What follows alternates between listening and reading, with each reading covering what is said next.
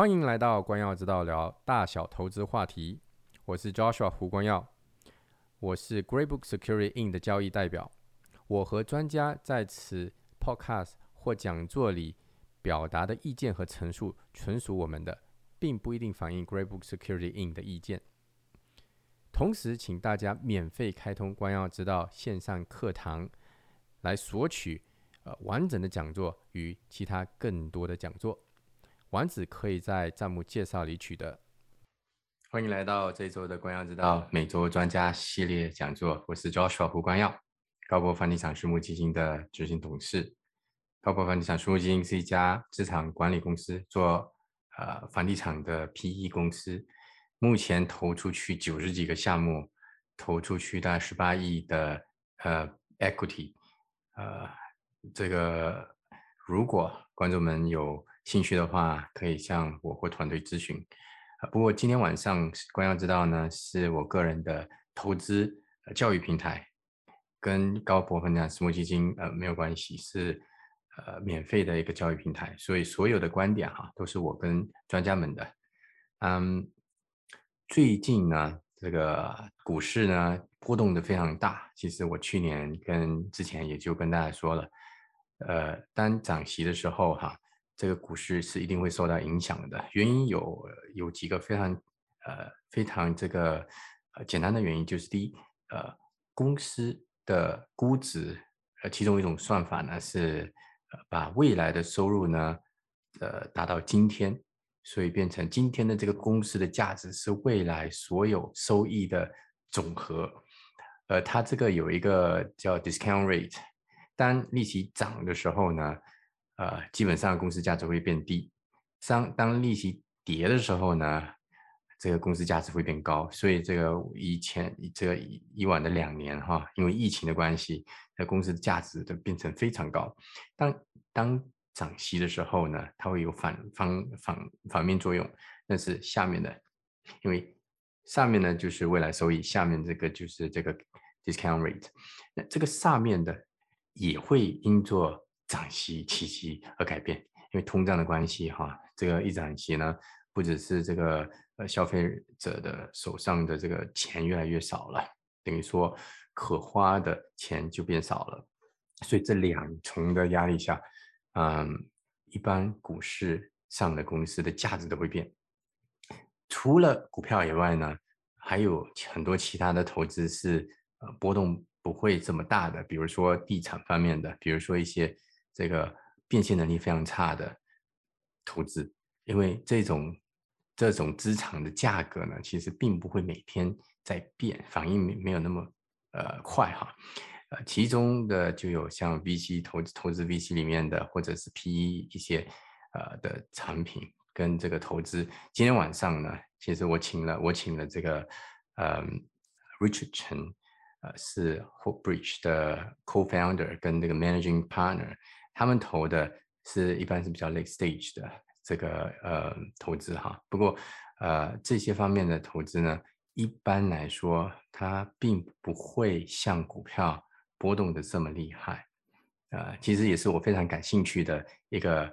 呃一个行业哈，VC 的行业。那因为呃我也投了一些，因为 VC 行业里面可以发现的是很多的科技呃是在还没普及的时候。呃，就已经可以在那里面看到了，成不成功是一回事。不过很多的这些科技呢，其实就指明未来科技走向，所以在这个行业里面可以学到非常多的东西。那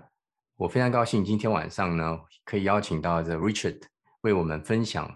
呃，这科技行业跟消呃这个消费行业他的以往的经验跟未来的展望哈，嗯。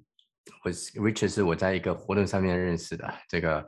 在加拿大啊，其实呃在投资界啊，其实一般都是本地呃为本地的人为主。所以当华人可以那个华人企业可以做到这个程度是非常不容易的。所以我也非常佩服，非佩服他。Richard，欢迎你来到我们这里为我们分享哈。那我们期待晚上的分享，谢谢。好，谢谢周叔啊，呃，谢谢各位晚上的时间啊。周叔也是我很多年非常好的朋友啊，周叔啊，自身也是地产行业的专家。啊，其实我要是有一些关于地产上的问题，我可能还要请教他啊。那么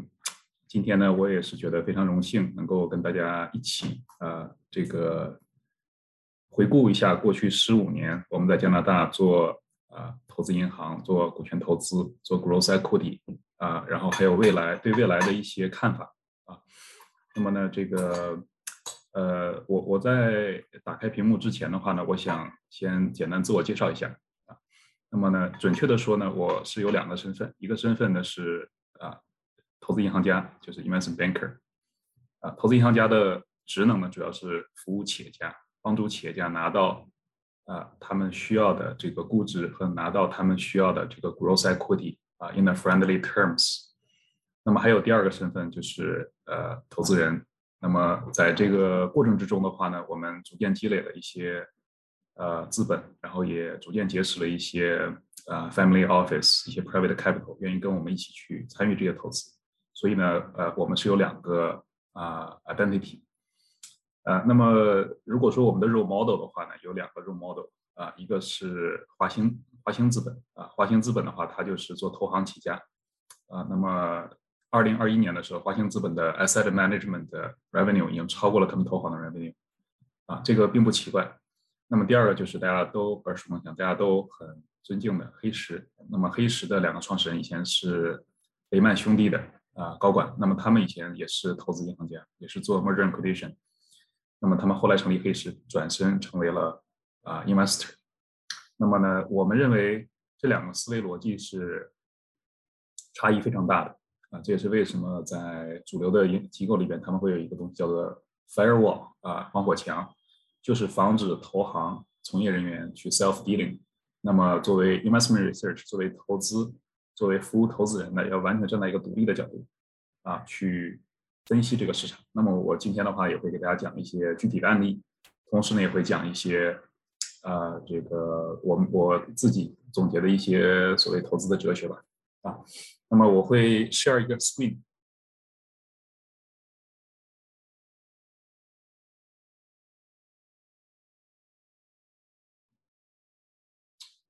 呃，大家可以看到这个 title 啊，就是科技和消费，啊，应该说，呃，初生牛犊不怕虎啊。我刚刚创业的时候，大概十三四年前的时候，应该说，什么行业都感兴趣啊，什么机会看起来有赚钱的机会都会冲进去。所以呢，其实从实际的操作上，呃，我本人是做过呃矿业的融资啊，股这个石油行业，然后甚至水电站。太阳能、风电啊，然后这个啊屠宰场，然后海鲜啊，就是每年大概看的项目和参与讨论的项目和研究的项目在七十多个到一百二十个左右啊，每一年都是这样，过去十五年都是这样子的。对，那么后来的话呢，就逐渐的变得越来越谨慎，胆子越来越小啊，越来越保守啊。那么我们现在的话呢，主要就是聚焦在两个赛道，就是大科技和大消费行业。也是应该说，政府的干预和啊第三方的干预是最少的。那么呢，呃，有一些呃，应该说想和大家一些分享的一些点啊，就是按照按照几个基本的呃 ideas 往前走。就首先，我想在这里再再区分一下啊，就是呃风险投资跟 growth equity。是两个产品，站在站在投资人的角度上来讲，它是两个产品，是两个完全不一样的呃 product，那么也是两个完全不一样的 thinking philosophy，两个完全不同的群体，两个完全不同的呃操作的手段。那么 venture capital 的话呢，不能够去期待百分之百的成功率，否则投不出好项目。venture capital 呢，一定要是一个 blind pool，就是一个人的钱投给二十个项目、三十个项目、五十个项目。而而不能说一个人的钱投去投一个项目啊，那么我们呢更偏好于就是中后期，可能也是我个人的性格啊决定的，就是我我我可能赌性偏弱一点啊，我们比较喜欢中后期一点的项目啊，那么我们是追求百分之九十九的成功率啊，百分之九十九的成功率，还有百分之一交给交给交给这个 luck，交给这个上天啊，那么呃就是这个。做投资的话呢，我我写的第一句话就是这个，我觉得应该是一个比较重要的，就是想做好投资的话，啊，对行业的感知，对企业的分析，啊，对自身投资战略的选择都是息息相关的。那么，嗯，投资人的话，他很难设计一个跟自身的 DNA、跟他自身的背景、跟他自身的这个成长不一样的一个投资战略。所以，投资战略没有绝对的好与绝对的坏，不论是激进还是保守。啊，不论是选择什么行业，选择什么样的公司，一定要先扪心自问，就是说，呃，我是谁？我的资本是怎么来的？我的资本的需求是什么？这个非常关键。还有就是投资的时机啊，我举个例子，比如说大家现在都觉得 Canada Goose 是一个很好的公司，但是如果您二零一八年的时候去投，到今天为止，投资回报是不是特别理想啊？但是你说 Canada Goose 它是不是一个好公司？它应该还算是是一个非常好的公司，但是因为你投资时机的或者波段的这个掌握，啊，就决定了我们最终的投资回报。所以就像一个人一样，一个人的话，他可能会有啊起起伏伏啊，可能会有青春时期的快速的成长，也有可能中年时期的落寞，还有可能是中年晚期的时候再次一个爆发。企业也是这样的，企业它比如说像黑莓，对吧？BlackBerry，它有它的快速增长的一个阶段。有它巅峰时期的辉煌，然后有它在最成功的时候战略上的迷茫，然后又有现在一种，呃，这种这种僵而不死，对吧？然后这种呃平平淡淡的这么下去，所以投资的时机和周期对于公司时间和周期的把握也是非常重要，尤其对一些 TAM，我们术语叫做 TAM，TAM，Total Addressable Market，相对来说比较低的一些行业，啊，举个例子，比如说加拿大的母婴食品，加拿大排名第一的。和第二的母婴食品企业曾经都是我们的客户，那么就算你做到加拿大第一名，就算你占到加拿大百分之五十的市场份额，那么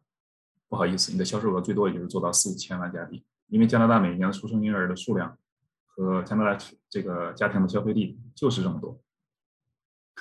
那么再下一点就是项目流的建设，项目流呢，就是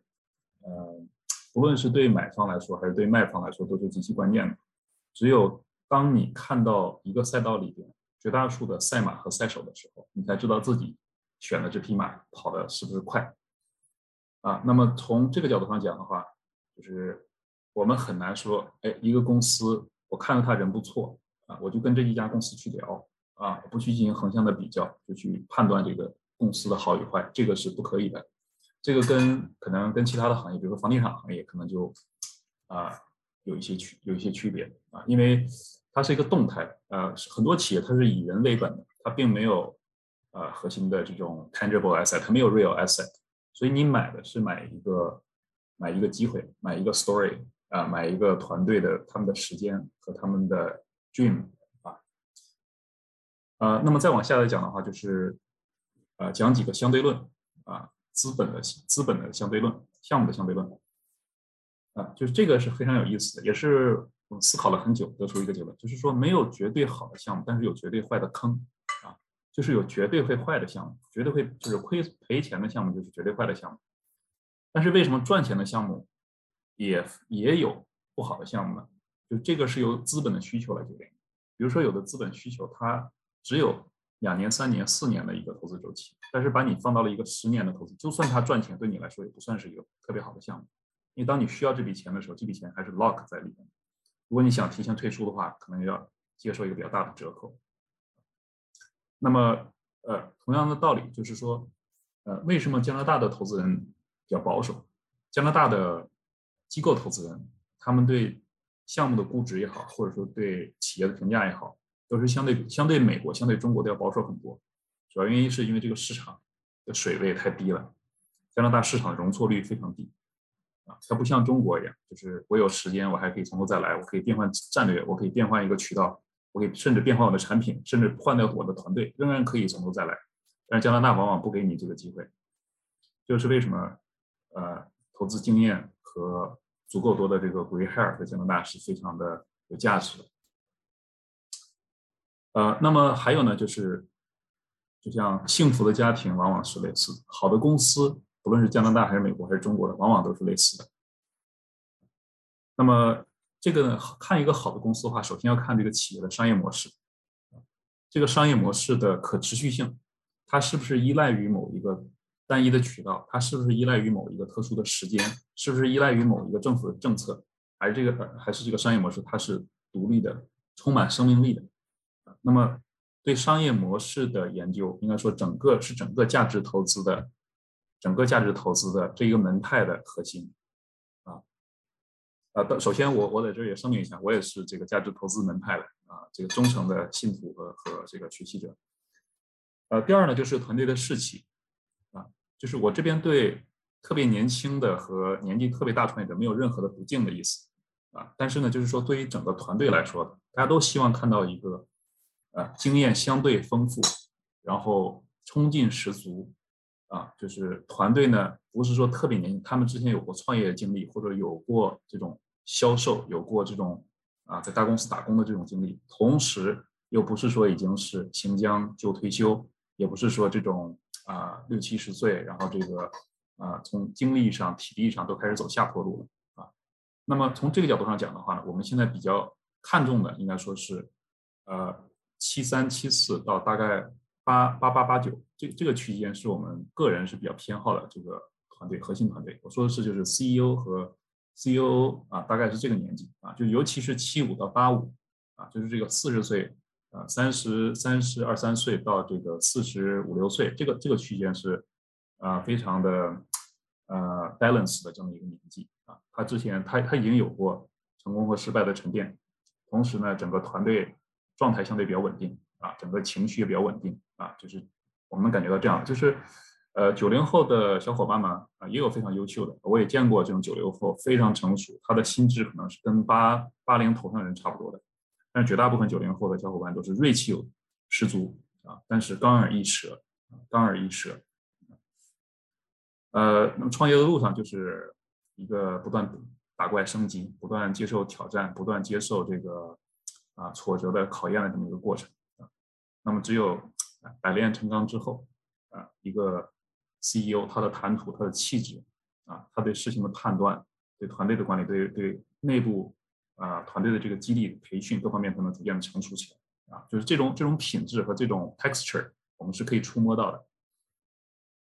还有就是 B to B 和 B to C 啊，两类企业我们都喜欢。加拿大呢，B to C、B to B 的公司非常多，因为加拿大的人口少，但是大公司非常有钱，所以我们看到啊不少。非常优秀的 B to B 的公司，这个对公司的核心销售能力要求很高，并且我们一般会期待这个 CEO 是有具有极强的销售能力。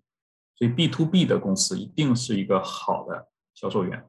，B to C 的公司的 CEO 一定是一个好的产品经理啊。那么 B to C 的话呢，难度要比 B to B 要更大一些，所以我是非常尊敬做 B to C 产业的 CEO 的。那么 B to C 的企业总有一种天将降大任于斯人也。这种感觉就是，呃，当一个人他能在加拿大积累三万、五万、十万、十五万、二十万的 user 的时候，这这这个价值，我某种程度或者难度上，相比较中国可能要十倍的这个难度。相比较中国，你可能相当于积累十万、五十万、六十万 user 的这个难度，并且北美的 user 的啊这个 per per order price 是更高一些的。所以从 B to B 和 B to C 的角度上，我觉得大家不用太纠结啊。就是我们在看待的时候的话，但是 B to B 呢，它会存在一个比较 bumpy 的一个最最最常见的一个短板，就是存在比较 bumpy 啊。那么比较依赖两三个核心的大客户，一两三个大的呃 distribution partners 啊。那那么如果一旦这个 distribution partners 说 I'm sorry, I'm going to do it myself，那这个时候就会出现一个销售的一个大幅的波动啊。那么所以这个从需求角度上讲，我们一看一定要看到这个是不是一个长期稳定的需求。B to C 呢，最大的最大的风险就是它的天花板。我们看到有不少的华裔的创业者，他选择了 Asian community 啊，然后从 Asian community 再去打其他的这个啊马来西亚呀、日韩呀，然后再打这个主流的啊这些 communities。那么他越往主流这个呃市场里面去。他面临的竞争对手越强，啊，面临的这个挑战，面临的这个 cost per user，啊，cost customer acquisition 成本越高，那么这个时候我们就要进行一个 downside 的分析，就是说，毕竟他的过去的成功是只是一个 evidence，我们投的是投他未来的一个成长，那么它未来的成长到底在哪里？它的市场的渗透率已经达到多少？它还有多大的一个上涨空间？这个是我们需要重点研究的。呃，那么加拿大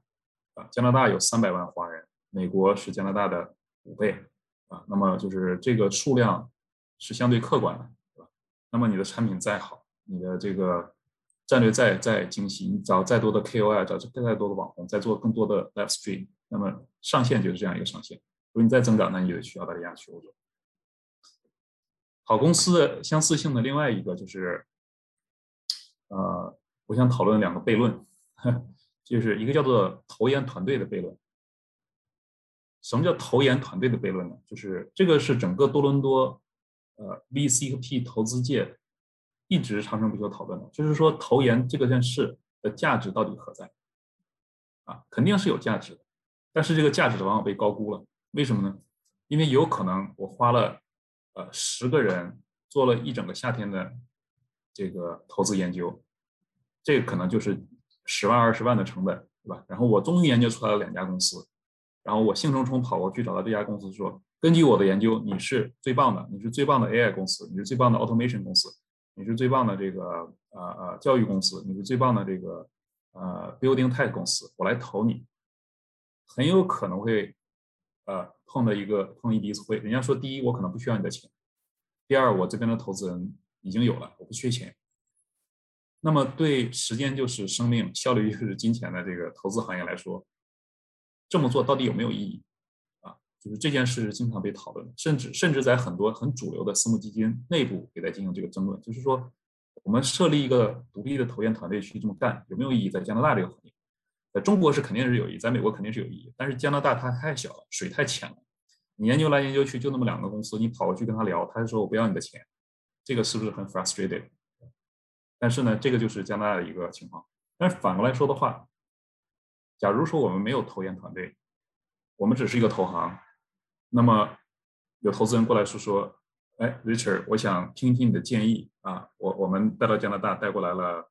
钱也不多，带过来一千五百万加币啊，然后准备投在产业里边，可能一个项目投个二三百万啊。我想听听你的意见，投什么东西比较稳定，不想冒太高的风险，但是呢，我也不想去。做一些贷款只，是 single digit。现在加拿大的这个通货膨胀都已经百分之七了，对吧？那么我希望最好拿到百分之二三十的这个回报率。你有什么想法？如果我没有团投研团队的话，我唯一能够拿出来就是我们投行的项目。但是这个又像我刚才说的，它没有 firewall，有 conflict interest。所以呢，投资研究团队的话，既需要有，但是又不需要走 extreme，因为 extreme 在加拿大是没有用。啊，那么第二个呢，就是投后管理的悖论。投后管理这件事儿的话。它是一个呃被大家讨论啊无数遍，但是又被否定过无数遍的一件事情啊。那么投后管理的支持者就是说，我们会投后给你介绍客户啊，我给你介绍 CFO 啊，我给你带来资源呀，我给你赋能啊啊，我给你整合企业文化呀，我帮你自动化呀，等等等等。那么这些呢的话都是非常好。啊，往往呢，企业家也希望听到这些故事，就是说，你看，我也不缺钱，对吧？你要投我，你能给我带来什么额外的好处啊？在抢项目的时候会有用。但是呢，也有一批非常优秀的、非常成功的投资公司的老总，我也跟他们探讨过这个问题。他们说，不要做投后管理。如果你抱着做投后管理的目的去寻找的话，你已经不是一个 investor，你是在找 partner。所以这个这个这个 trap 的话呢，我们是曾经掉进去过。好多次了，我是掉进在掉进在里边了好几年，掉进去了四五年才总算爬出来。就是总算理解一个道理，就是说做投资的人就不要去做运营管理的事儿。那么如果你去做运营管理的事儿的话，你的时间未必是最佳的，并且你的专业知识和你的能量和你的认知不一定会啊给你的公司或者说给这个被投企业带来最大价值。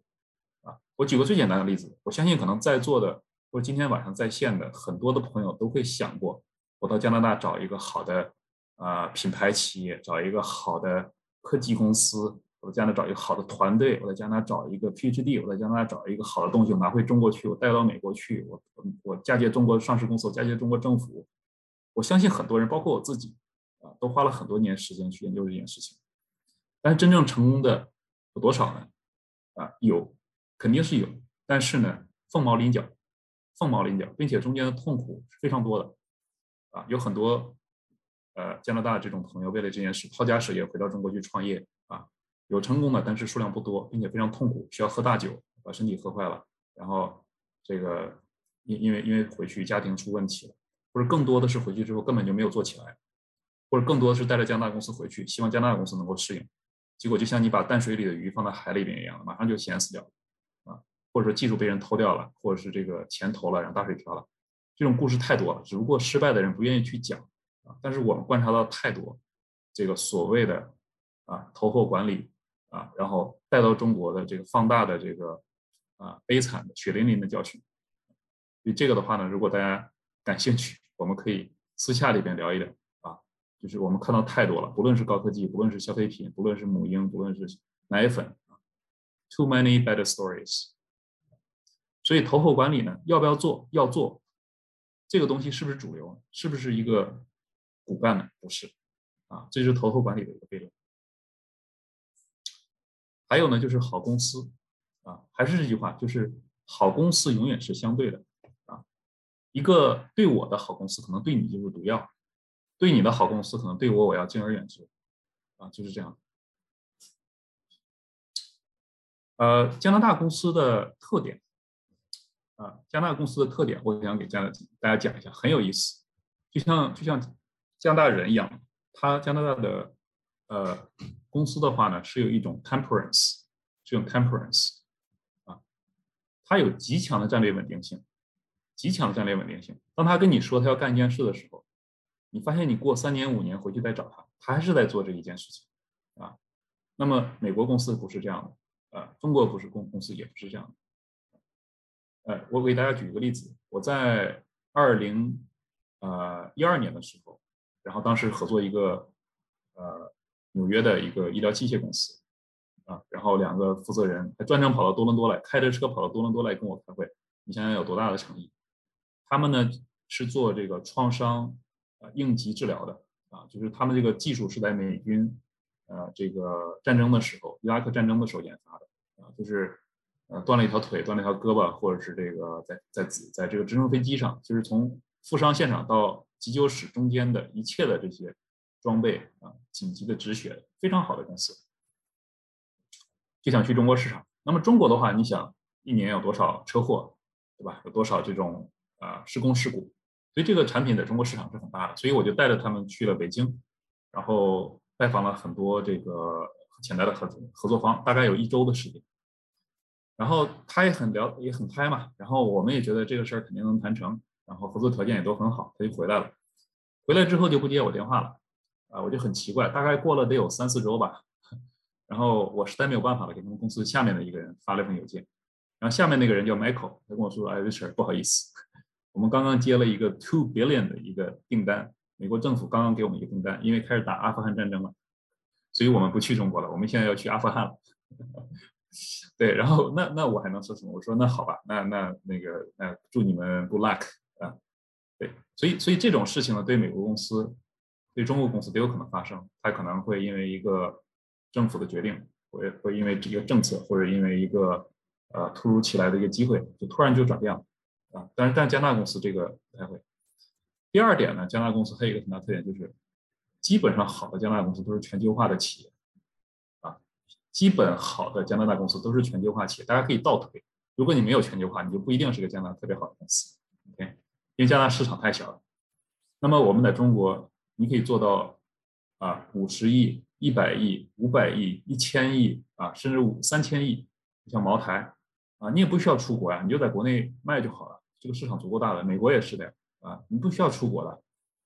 那么加拿大企业的话，它是在很小的时候，甚至在创业的时候，就已经在想我怎么去美国。啊，我怎么去欧洲？我怎么去澳大利亚？啊，我怎么去以色列？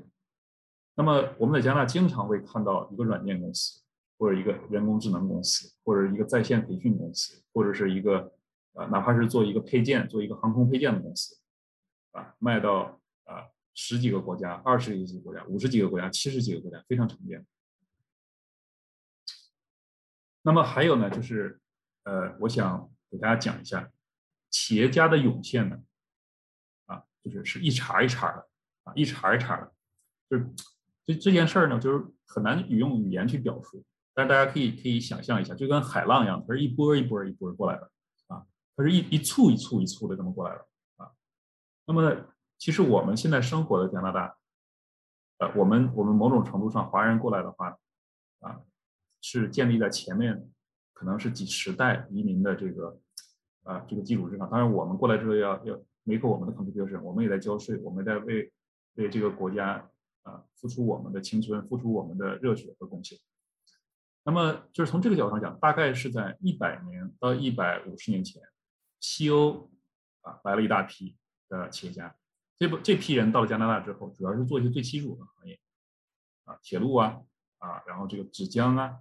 啊木材厂啊农业呀啊这个火电站呀水电站呀啊然后这个啊银行呀啊这些人主要是做这个工作。那么东欧的人呢，大概是在二战以后啊二战以后。啊，一九四五年以后到一九五几年，东欧过来了一大批移民，乌克兰呐、波兰呐、德国呀，啊这一批人来到加拿大，这一批来到加拿大主要是做工程类的、工业类的，啊，比如说最典型的是麦格纳，啊，麦格纳的老板他就是五五五零年左右来加拿大的，然后建成全球最大的这个汽车配件生产公司。那么日韩啊，这个澳，然后这个。新新加坡呀，然后台湾呀，亚洲四小龙这这一批，差不多是八十年代啊，七八十年代过来，就他们国家有钱了，有一些呃富足的中产阶级就移民到加拿大啊。他们过来之后呢，主要是做 hotel 啊啊，做一些这种流通啊，做一些制药啊啊，做一些这种汽车呀，做一些这些行业，酒店呀这些。那么呃，Hong Kong 呃，香港啊，香港同胞他们是。八九年之前来了一波，然后还有九七年之前来了一波。他们过来之后呢，主要是加拿大可能做餐饮啊，做餐饮、做地产做的比较多。比如说李嘉诚他他儿子在温哥华那边做的康库尔，还有多伦多这边我们我们来的早的，去去唐人街，基本上家家餐厅都是讲广东话的。那么我们华人大陆的移民呢，大概是最近这二十年。我们最近这二十年过来的话，呃，应该说。前面这十年，绝大部分的朋友们都是在学习，在打工，啊，然后在养家，啊，在在生小孩，对吧？或者是在在在读 MBA，啊，或者是这个，呃，在这个呃呃大公司里面奋斗，对吧？当一个白领，啊，那么创业呢，主要是最近这十年啊到十二年左右，啊，就是我们看到绝大部分的华人的创业者在加拿大，最近这十年涌现出来比较多。这一批人的年纪呢，普遍跟我差不多啊，就是我可能是在中间位，大概就是在这个三十三四岁到这个四十五六岁，大概是这个区间啊。一批我们的非常优秀的华人的这个技术移民在加拿大开始创业，做电商的呀，做这个进出口的呀，做房地产的呀，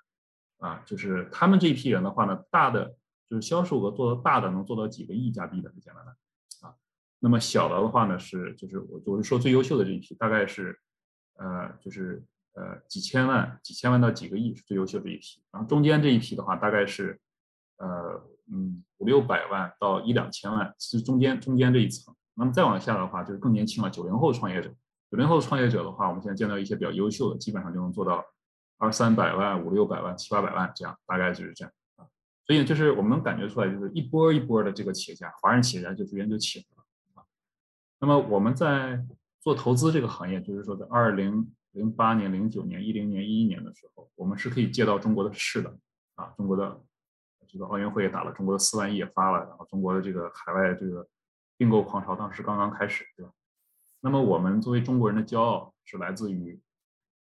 呃祖国的强大，来自于中国啊这个加入 WTO 就真正体现出来了一个。啊，一个一个全球产业链的一个重要的一个角色，中国人有钱了，中国人开始到处买买买，开始投资了，开始 generous，并且外国人去中国都接到非常好的待遇。我相信各位可能有有经验，可能比如说你如果一一年、一二年回国的时候，你感觉跟现在回国是不一样的，对吧？那么你一一年、一二年，你像我，我们带着老外的公司到中国去，受的待遇是非常那个水准是非常非常高的啊。那么现在呢，感觉又是不一样的啊。那么那个时候的话，你作为一个华人在加拿大是感觉是非常的。啊，proud 啊，proud 就是说中国的这个背景。那么到了呃，现在的话呢，我觉得未来我们在 Asian community 在北美的成功，更多的是依赖于呃我们华人企业家，啊，我们华人创业者和当然还有很多优秀的，比如华人的医生啊、社区领袖啊、从政啊等等。但是呢，就是说从我们的商业角度上来讲，我我们非常期待看到非常优秀的呃华人企业家，甚至包括今天可能在座一些听众，对吧？You become successful，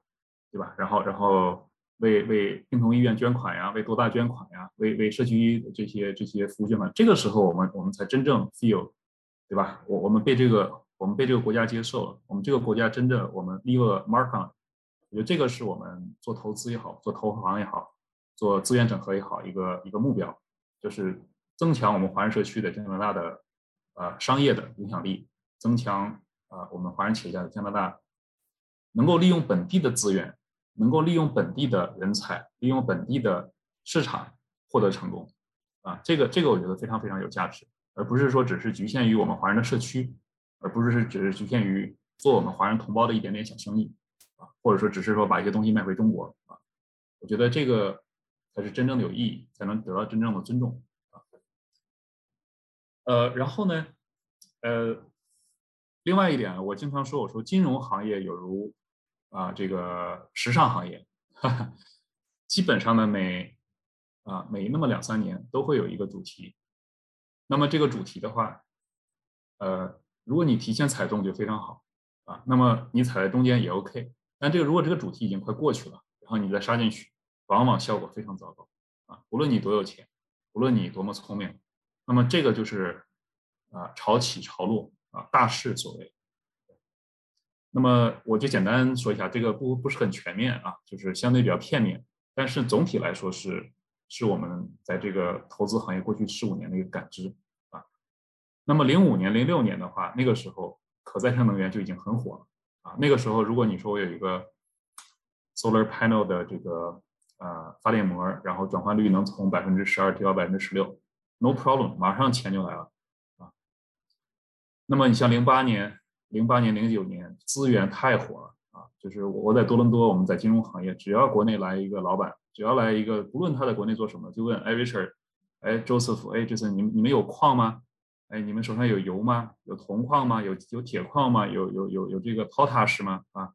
啊，有有这个镍矿吗？啊，有这个 lithium 吗？有有康当 tungsten 吗？啊，就是问这些东西，太火了。就是不论你你你只要是在金融行业，你就很难不被卷进去啊。这个东西呢，只有 二零一八年的 cannabis 可以跟当时的疯狂相比啊。二零一八年的 cannabis 也是非常非常的疯狂。那么到二零一一年到二零一五年左右，主要是科技了啊，那个时候很疯狂，对吧？然后那个时候阿里巴巴如日中天。腾讯如日中天，那么这个到处都是 O2O，到处都是新模式啊，到处都是新思维，移动互联，对吧？那么二零一五年，呃，这个大盘崩了的时候，一大堆的钱就非常非常的 panic，就带来了未来三年的消费品的黄金的三年，就二零一六年到二零一八年，黄金三年。为什么说黄金三年？就是消费品这个行业它增长速度慢，利润低。成本高，因为我我家里边就是做食品行业的，我父亲就是做食品工业的，所以我从小是在食品工业的这个环境里边长大的啊。那么他呢，当时是当十几个工厂的董事长兼党委书记，那么我是非常知道这个行业的艰辛和不易，和成本的波动、价格的波动、原材料的波动、食品品质、食品的安全、员工的安全，太复杂了。这个行业它不是一个暴利的行业，它是个民生的行业。但是呢，这个估值的二零一六到二零一八年就已经推得没谱了啊！如果你是一个投资人，在二零一三年到一五年你投了消费品，恭喜你，你一定就成功了。但是如果你在二零一七年、一八年的 peak 去投，你再聪明也很难，也很难这个全身而退的。那么就是整个的估值的逻辑、估值的 story 啊，都都发生了变化。以前再怎么样都是原来都是贝塔 multiple，那么在这个阶段的时候都是 PS multiple。只有软件公司的估值才是 PS multiple，才是销售额的倍数啊！消费品在那几年都是都是销售额的倍数，很夸张，非常夸张。这这种时间难得一遇，甚至以至于国内的红杉都受到影响。红杉呢，国内最牛的投资消费品的基金叫做天图资本啊，名不占经传，但是他投了非常多大家耳熟能详的这个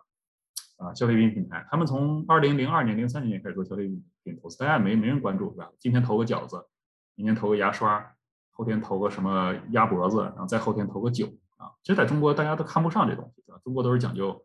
这个这个高科技、互联网，对吧？然后这个这个什么新能源啊，所以是但是在二零一六年到二零一八年，天图资本突然被中国的资本市场推到了风口浪尖儿啊。大家可能会是那么聊加拿大，我聊到中国了。因为我我们起家是做跨境并购的啊，所以我在二零一零年到二零一九年，差不多每年都要回去五六次，我差不多得有三分之一到一半的时间是在中国啊，所以我对中国的资本市场也略知一二啊，不能说很懂，略知一二啊。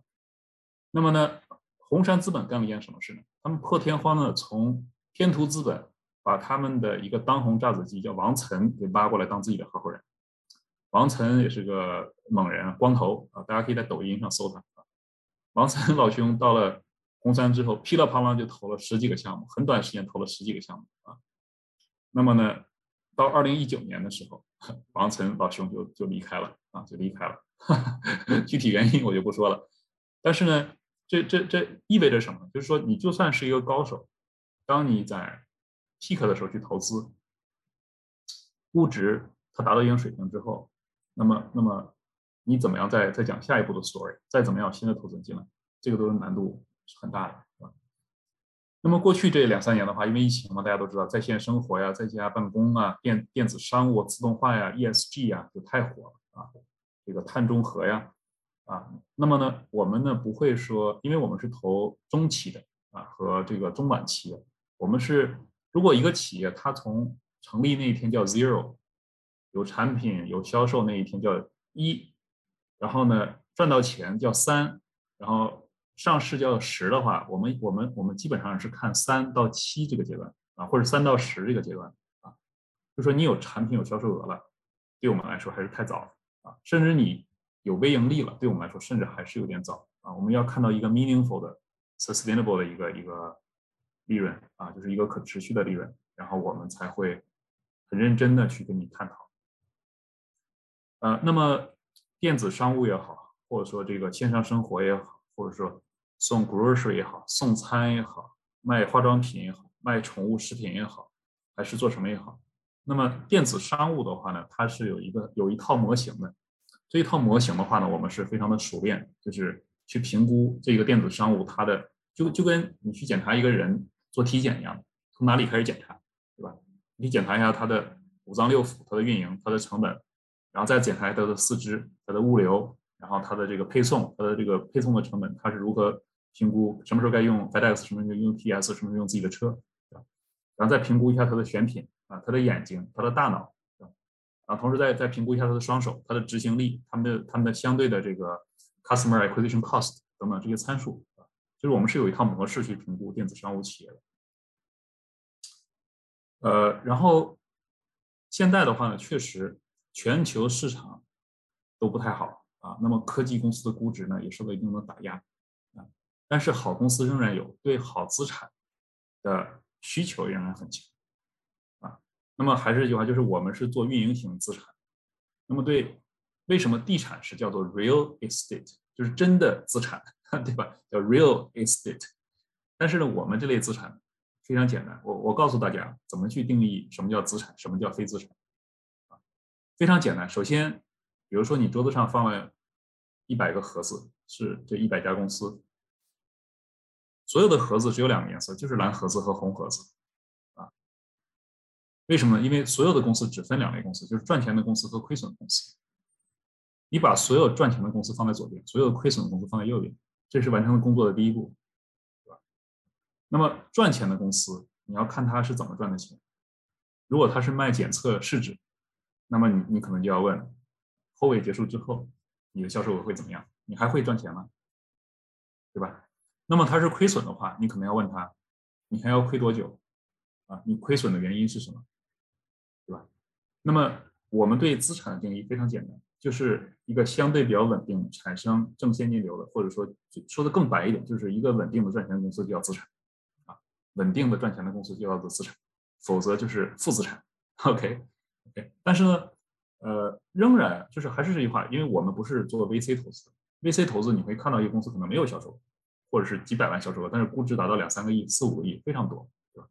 有可能 Google 出来几个工程师做了一个很牛的一套东西，然后呃什么神经网络算法，然后这个能够改变世界，对吧？那可能就估值就就就十个亿、二十个亿了，都有可能，对吧？但这不是我们参与的游戏，这不是我们的 game 啊，不是我们的球赛，也不是我们玩的。那么你也会看到多伦多会去投一个新药公司，可能离二期、三期。都很大的距离呢，啊，那么它的估值可能几百万、上千万了啊，几千万了都有可能，对吧？就是这个这个也是价值。如果没有这些东西的话，人类社会就不会进步了，对总会有人去冒险。但这个不是我们玩的游戏啊。如果想参与这个游戏的话，非常简单。第一，你你得有专业的 PhD 的团队，能够看懂这些东西；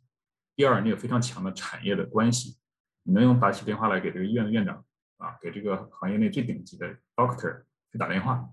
对吧？你你能你能你能有这 MIT 或者是 Stanford 或者 Harvard 就最顶级的教授，你能联系他们说你怎么看这件事情，对吧？你得有这个资源。第三，你得有很强的政府关系。新科技往往需要政府的审批啊，无论是你是搞药的，还是搞什么啊 telecom，还是搞 cyber security，都需要政府审批。如果你没有政府关系的话，这个企业 stuck 在那里啊，那么这个创始人他又没有能力，那那你什么怎么办呢？所以这这些不是我们去关心的，我们我们意识到自己能力的局限，意识到自我的渺小，所以我们在选择企业的时候格外的精心挑选。那么接下来的话呢，我会讲呃几个具体的实战，啊具体的实战，那么呢就是跟大家分享一下我们过去这十年啊一些这个啊经历的一些。快乐和痛苦啊，这个应该说每一个项目都足够拍上下两部电影啊，上下两部电影。但是我想跟大家分享一下，就站在投资的角度，不是站在投行的角度去跟大家分析，给大家复盘，这样呢，希望呢给大家有所实战上的收获，好吧？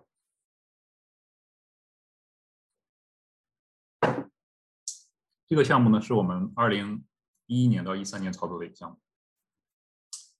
呃，大家可能会觉得这个时间跨度怎么这么长？对，因为我们当时也没有经验，我们当时有非常多的 trial and error，并且这个项目其实是二零一二年就已经做好了，但是 TSX 上市公司审批又花了大概六个月的时间，所以准确的说是一年半的时间做完了这个项目。呃，这个公司呢，它是呃总部在温哥华，它是做游乐骑乘的，就是过山车啊、飞翔影院呀。啊，然后这个 Super Mario 啊，哈利波特魔幻城堡都是这公司做的，很牛吧？但是它的财务表现非常糟糕，年年亏损。然后在当时的话，估值只有六百万加币，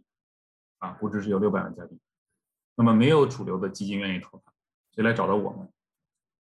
那么呢，呃，应该说我，经过若干次的尝试，然后终于找到了一个舟山的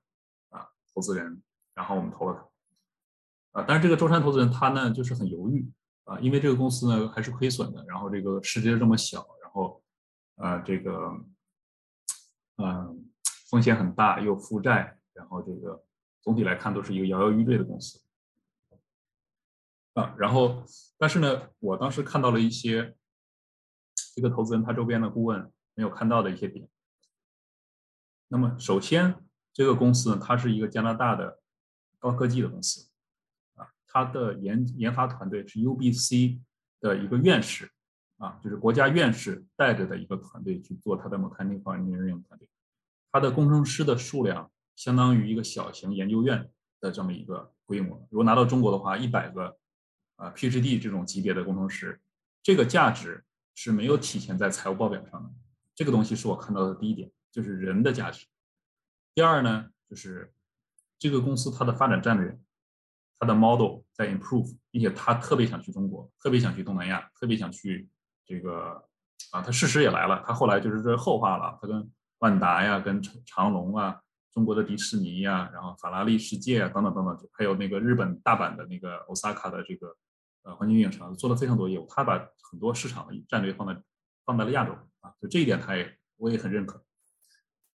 呃，第三点呢也是非常重要的一点，就是就是人价格啊。就是我在这儿再跟大家分享一个，分享一个很重要的观点，就是资产，我们就说有它是一个资产，它是一个好的资产，决定成败的就是价格啊，就是价格，就是一个东西它可能非常非常好，非常非常好，但是它在值一个亿的时候，你花两个亿的价格去买，那你仍然亏一半，理解吗？这个这个价值是非常非常实，非常好，但是它就值一个亿。啊，那那么你花了它一倍的价格去买，你仍然是亏一半的，仍然是要亏百分之五十。那么我怎么判定这个资产，就是 M P R 这个资产当时的价值是被低估呢？当然有还有很多的原因了，就是我就时间原因没有办法细说。就是公司的最核心的四个管理人愿意把他们的 house 放一个 mortgage 借钱，在那个价格也要入股啊，跟我们同一波去投资，我就知道这个估值一定是被低估了的。所以到最后一刻的时候，谢总给我打电话说：“Richard，我们决定是 no，我们不投啊。”呃，然后我就很受打击嘛，然后我就关上电话就睡了个觉。你想，那那 game over 吧，那那我们就 move on 吧。但是我温哥华的合伙人，这就是有合伙人的重要性，就是做投资、做产业投资、做股权并购，一定要合伙人，不要不要不要单兵作战，一定要有团队，一定要合伙人。啊，并且是就是跟你同级别的合伙人，啊，我合伙人给我打了个电话，他说，Richard，你要不要再试一下？我说他已经 say no 了，啊，我们已经尽了最大努力，他最后答案是 no，对吧？并且律对方律师也通知了，啊，然后他说，他说你就在最后试一次，然后我最后呢又跟谢总又沟通了一下，然后又把这些把我的所有逻辑跟他讲了一下。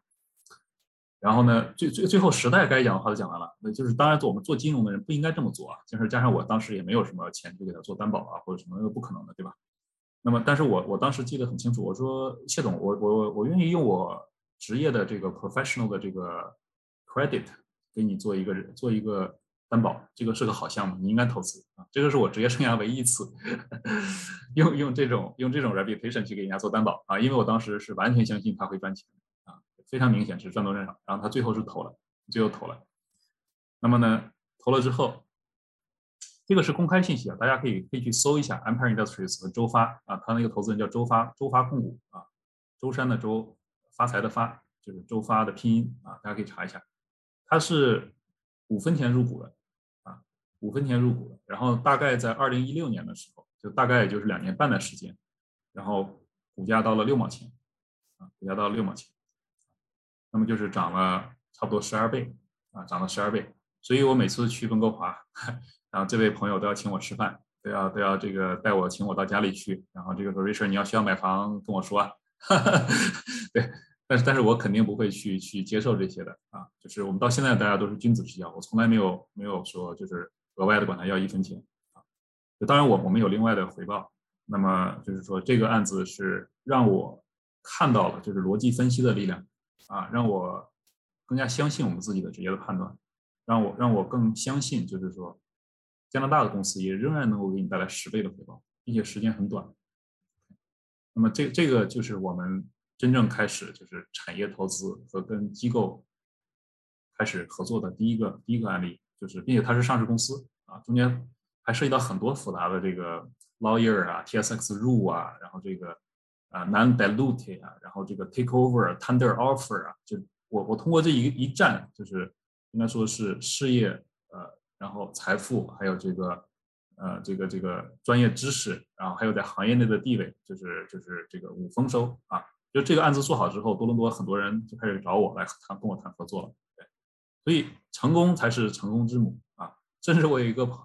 老外的朋友，我都跟他认识好多年了，他就让他儿子一个老外，然后他儿子来过来跟我们工作。也是因为这个案子，他他觉得我们做的不错。呃，这个呢是我们的一个呃升级之战啊，升级之战，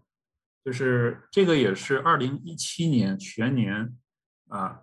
这个中国上市公司唯一一个小比例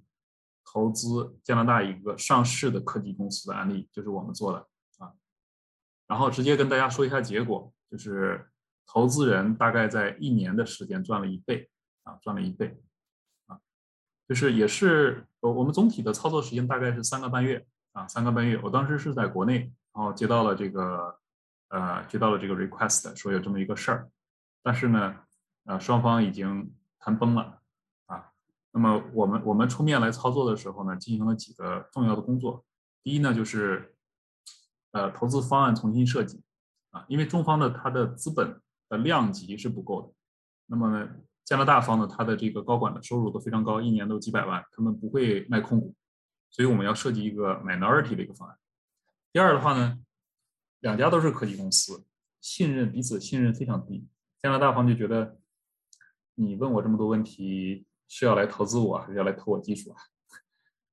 那么我们做了一个很重要的工作，就是告诉中方你要拿到银行信用证。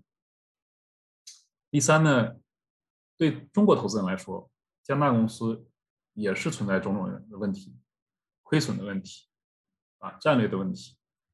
还有尽职调查没有通过的问题，啊，那么这个中间的话，都通过我们的经验啊，一个一个的去给他解决了，啊，那么最后的话呢，林总啊，就是最后决定投资，啊，然后这个中间也是我我在办公室里边接到买家的电话，说我们这事儿不做了，至少五次以上啊，至少五次以上。呃，我在办公室里边，或者说收到邮件，卖方说我们不做了，至少三次以上啊，说这事儿我们不做了啊。对，那那么这就是说，为什么做投资需要有信仰啊？投资这条路不是一帆风顺的啊。好，这么好的项目，往往看起来是有风险的。那么，到底怎么样从这种危机中把危机变成机会？呃，是需要果敢啊，需要 determination，需要需要一个信仰啊。需要一个信仰，需要对价值投资的信仰啊！我相信，如果大家对资本市场有有有一定了解，大家就知道，二零一九年啊，氢能源是多么的火。那么我们这个案例是在二零一七年做的，所以应该说投资人是非常非开开心心的赚了三千多万加币。然后，那么我去我去福州的话，然后他们整个上市公司高管都出来带着我出去海边吃大排档啊，哈 哈又吃又喝的，对这个。呃，我我觉得做我们这个投资这个行业，呃，真正的收获、真正的满足、真正的快乐，不是说在收到支票，或者说看到银行账户 number 多了几个，或者是怎么样。我觉得真正快乐是看到帮投资人赚了钱，啊，看到了我们的专业的判断最后得到了事实的验证，看到了我们的说服和真正取得了结果，这个时候是最快乐的。啊，那那么那么没有东西比这个更让你觉得。就是说有成就感，就是说我们花了几十年的苦读，各种什么 CFA，什么这个 PDS、CSC、Exam Market Dealer 啊，各种考试啊，那么最后证明就是说，专业的技能加上行业的职业和经验还是有价值的。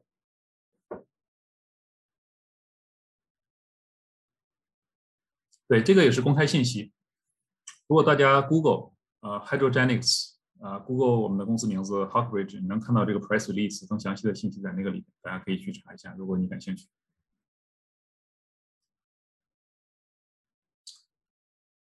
呃，这个呢是一个呃慢牛的一个故事啊，慢牛的一个故事。这个里边呢，呃，经验教训都很多啊，经验教训是都很多啊，但是这个并不是说一个短期快速回报的一个故事，但是我仍然愿意放在这里跟大家一起去探讨，就是。就像我说这个开头说的，我今天不是只是来分享成功经验，我也要分享教训啊。我们做了 Tornado 的一个分拆啊，那么一个温哥华的投资人投了一千万加币。那么我们当时的战略计划啊，他当时是两毛钱投的，然后呢需要把这个公司啊的市场中国市场打开。啊，就是还是我们当时那个想法，就是说我们要把这个公司带到中国去，在中国生产，然后在中国卖，然后中国市场需求很大啊，等等等等，这个这套这个商业计划这个故事。但事实上遇到了非常非常非常大的阻力啊，主要来自于几个方向啊。第一个方向就是说啊，在北美的这个车底盘跟中国的车底盘它是不一样的啊，这个是我们当时没有想到的，对吧？就是非常 obvious 的东西，但是当时是没有想到的。北美的叫做 sit behind the engine，就是北美的大卡车，我们看都是大鼻头，看起来非常酷炫。中国的就是 sit on top the engine，因为中国的路比较窄，人也比较多，所以就是一层铁皮，前面就是玻璃，对吧？所以我们看到中国的车就是一个平头车，啊，那么他们的这个呃马力差异也很大，那么我们要求的这个马力它达不到，呵 这个技术上有问题。第二。中国特种车辆上路的审批的手续所需要的时间和中间流通需要做的这些工作量远远超出我们想象。第三，在中国做特车的销售啊，然后拿到试点，然后拿到这个审批，北京、上海想拿到这个审批，必须至少得有副部级以上干部，就很夸张，就是要要到这个级别才能批。因为在北京，你说我我去挖个坑刨个东西，然后并且还是一辆新车，并且还要还要这个验证这个地下的管网，然后不要发生爆炸。这个这个谁没有人愿意去承担这个风险，没有人愿意去去跟你去去弄这件事情，所以所以就是这些东西都是我们当时完全想不到的，啊，最要命的是中国的，因为我们这个挖掘车辆嘛，地下的情况跟加拿大差别太大了，加拿大的地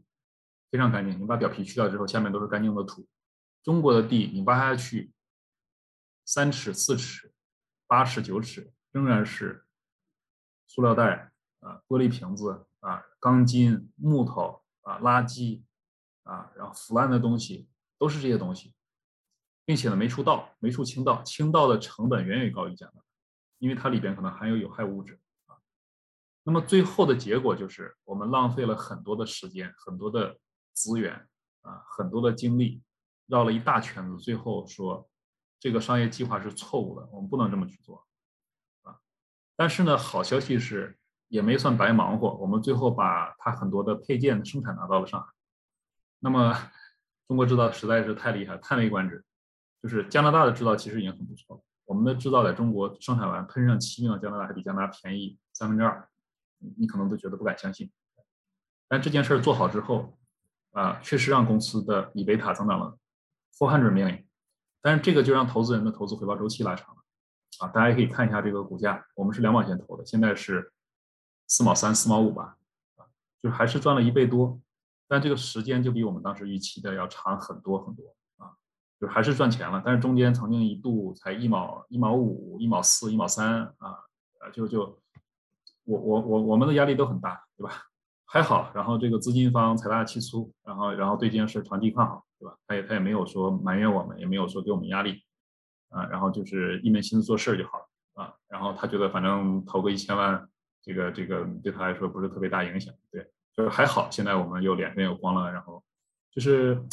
呃，一定一定要要要要有这种耐力啊，一定要有耐力，然后一定要呃守得云开见得月啊，不要就是说中间遇遇到挫折呀，哎呀我怎么估值不行了，哎呀怎么企业遇到困难了，哎呀怎么这这个月这个今年的这个销售下降了，哎呀怎么这个本来赚钱怎么亏损了就不行了，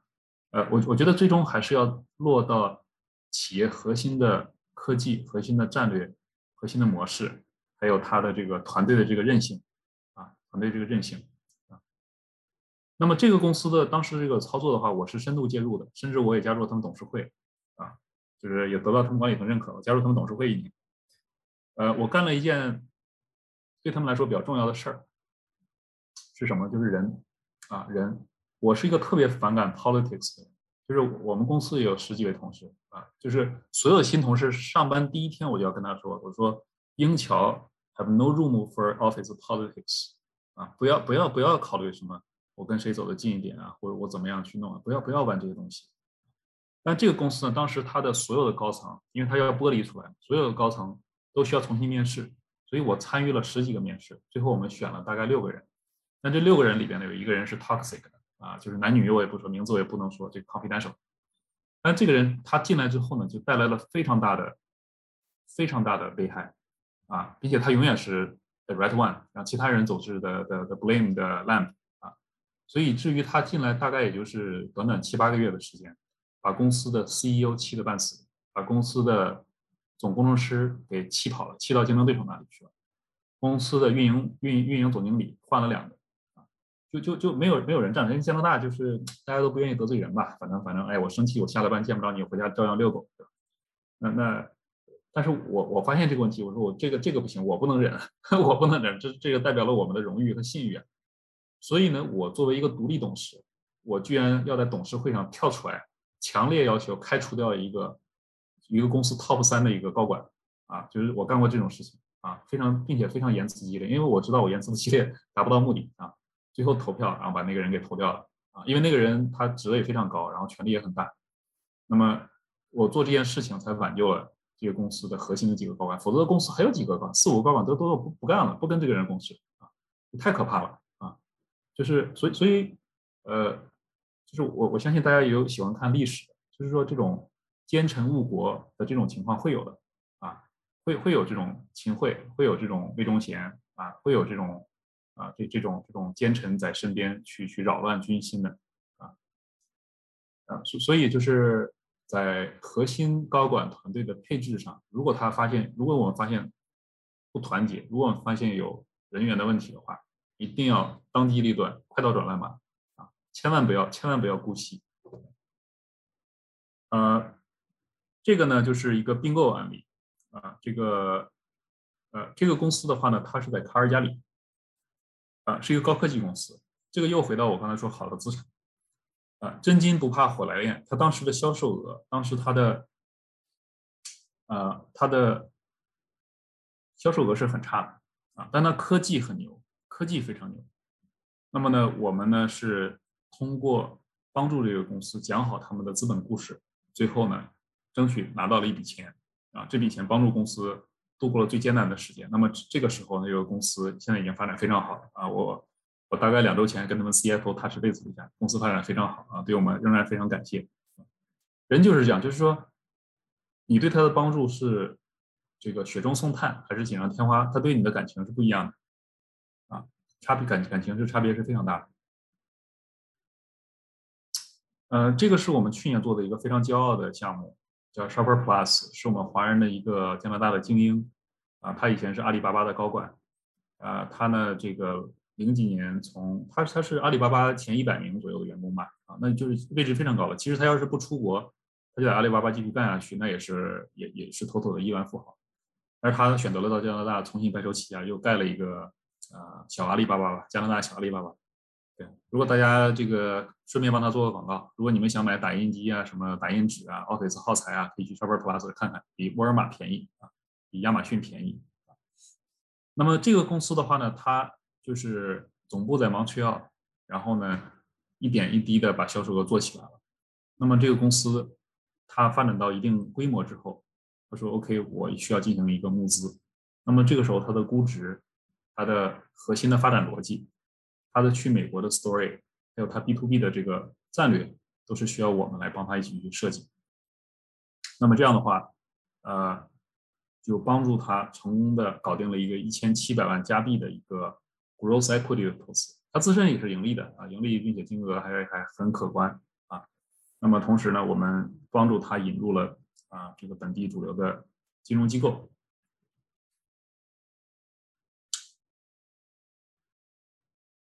对，然后我们帮 Tornado 做这个就不再讲了。对，然后呢，这是最后一个案例了啊，就是最后两个交易我就合在一起讲了啊。这个呢就是。呃，美国加州的一个华人企业啊，它属于就是说这一批创业者里边，它也是属于我刚才说三十五岁到四十五岁这个区间的创业者。那么他呢，就从零起家啊，他是之前在若干个大的软件公司工作啊，然后这个在 eBay 啊、Oracle 啊，然后在这个 Bright Ideas Rocket Lawyer 啊啊，然后同时又读了个 MBA。那么这个呃 CEO 他呢就。选择了一条非常大的赛道，就是生鲜啊，生鲜，应该说他找到了一个巨大的市场的裂痕，就是无论是北美还是啊南美啊，在生鲜啊这个零售批发这个行业啊，就是 digitalization 的水平，数字化水平非常之低。那么他抓住这个机会，又结合他自己的 software 这个背景，就创立了这个公司叫 Grab Market。那么他短短的几年时间，就大概也就是六七年时间，然后把销售额从零现在做到将近十五个亿啊。那么这个公司的话，它应该说，呃，不论是策略还是融资，还是对主流市场的这个接触啊，还有几个成功点。第一，它打造了一个全明星的团队。那么它的这个呃团队的素质。啊，就是如果你把他团队拉出来的话，你可以从里边摘下来非常多的标签，哈佛啊，对吧？刚才他自己也说的易贝啊，然后 Oracle 啊，啊，就是团队是全明星团队，啊。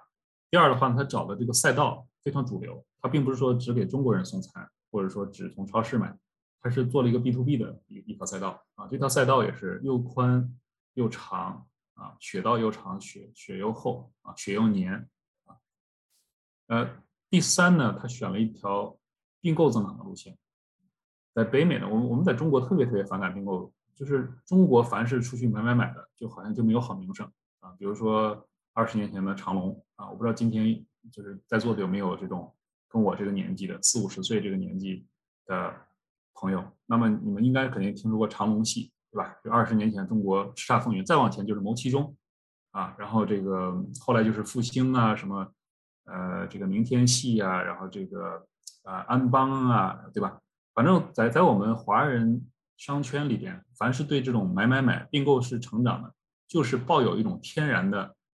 一种一种抗拒或者一种担忧和一种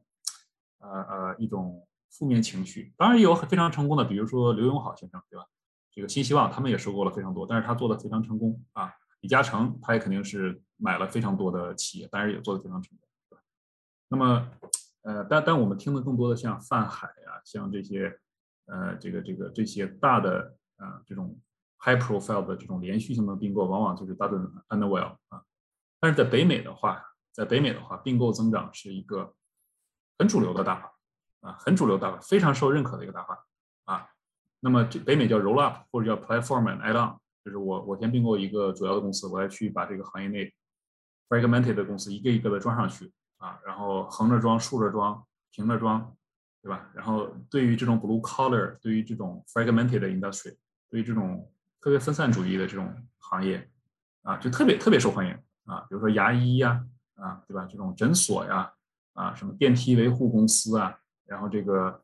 呃，这个这个，呃，食品零售呃食品的这批发行业呀，对吧？那么我因为我刚入这行的时候，我眼睛里边就是盯着高科技大品牌啊，我眼睛里边只盯着这些。拿到中国，然后中国投资人、中国的政府、中国的上市公司会，哇啊，这个东西好酷啊，这个东西好先进，哇，这个东西好好领先。我以前眼睛只盯着这些东西，我对所有 traditional 的生意毫无兴趣，毫无兴趣。但最近这几年的话呢，时间久了之后，我才发现，原来非常 boring 的、非常无聊的、非常沉闷的行业里边，往往是有非常了不起的赚钱的机会，啊，就是。不需要去追求高特新，不需要去追求 cutting edge，反而就在我们身边，啊，在我们的，在我们的这个周围就会有很好的机会，啊，那么那么 Grand Market 的成功 story 的话呢，我觉得大家可以上 YouTube 啊，我刚才讲的绝大部分信息其实都是 public information 了啊，大家可以上 YouTube 啊，可以上 Google 啊，可以 Google 一下。那么去年的话呢，我们帮他搞定了两笔钱，一笔是两千五百万，一笔一笔是四千万。啊，就是老虎老虎基金啊，这笔钱是我们帮他搞定的。呃，好，那我今天的分享的话呢，就呃大概到这里主主要的这个分享。那么也期待跟啊朋友们进行一个互动，然后这个欢迎大家提问啊。那么我再做一个快速的总结和和恢复，就是说，呃，历史。啊，一直在动，但是呢，太阳底下没有新鲜的，对吧？大家可以看到这个 rotation，可以可以看到，你可以叫把它叫做风口啊，可以叫做风口。那么呢，没有绝对的好公司，但是有绝对的坏公司啊。那么加拿大的保守，加拿大投资人的保守是由加拿大的市场决定的，这个市场你只能保守去投资。好公司都是类似的，幸福的家庭都是类似的啊。B to B、B to C 没有关系。需要有投研团队，都要但不要迷迷信投研团队。需要有投后管理，但是不要迷信投后管理。啊，好吧。OK，请免费开通关耀之道线上课堂来听以下 Q&A 的部分，谢谢。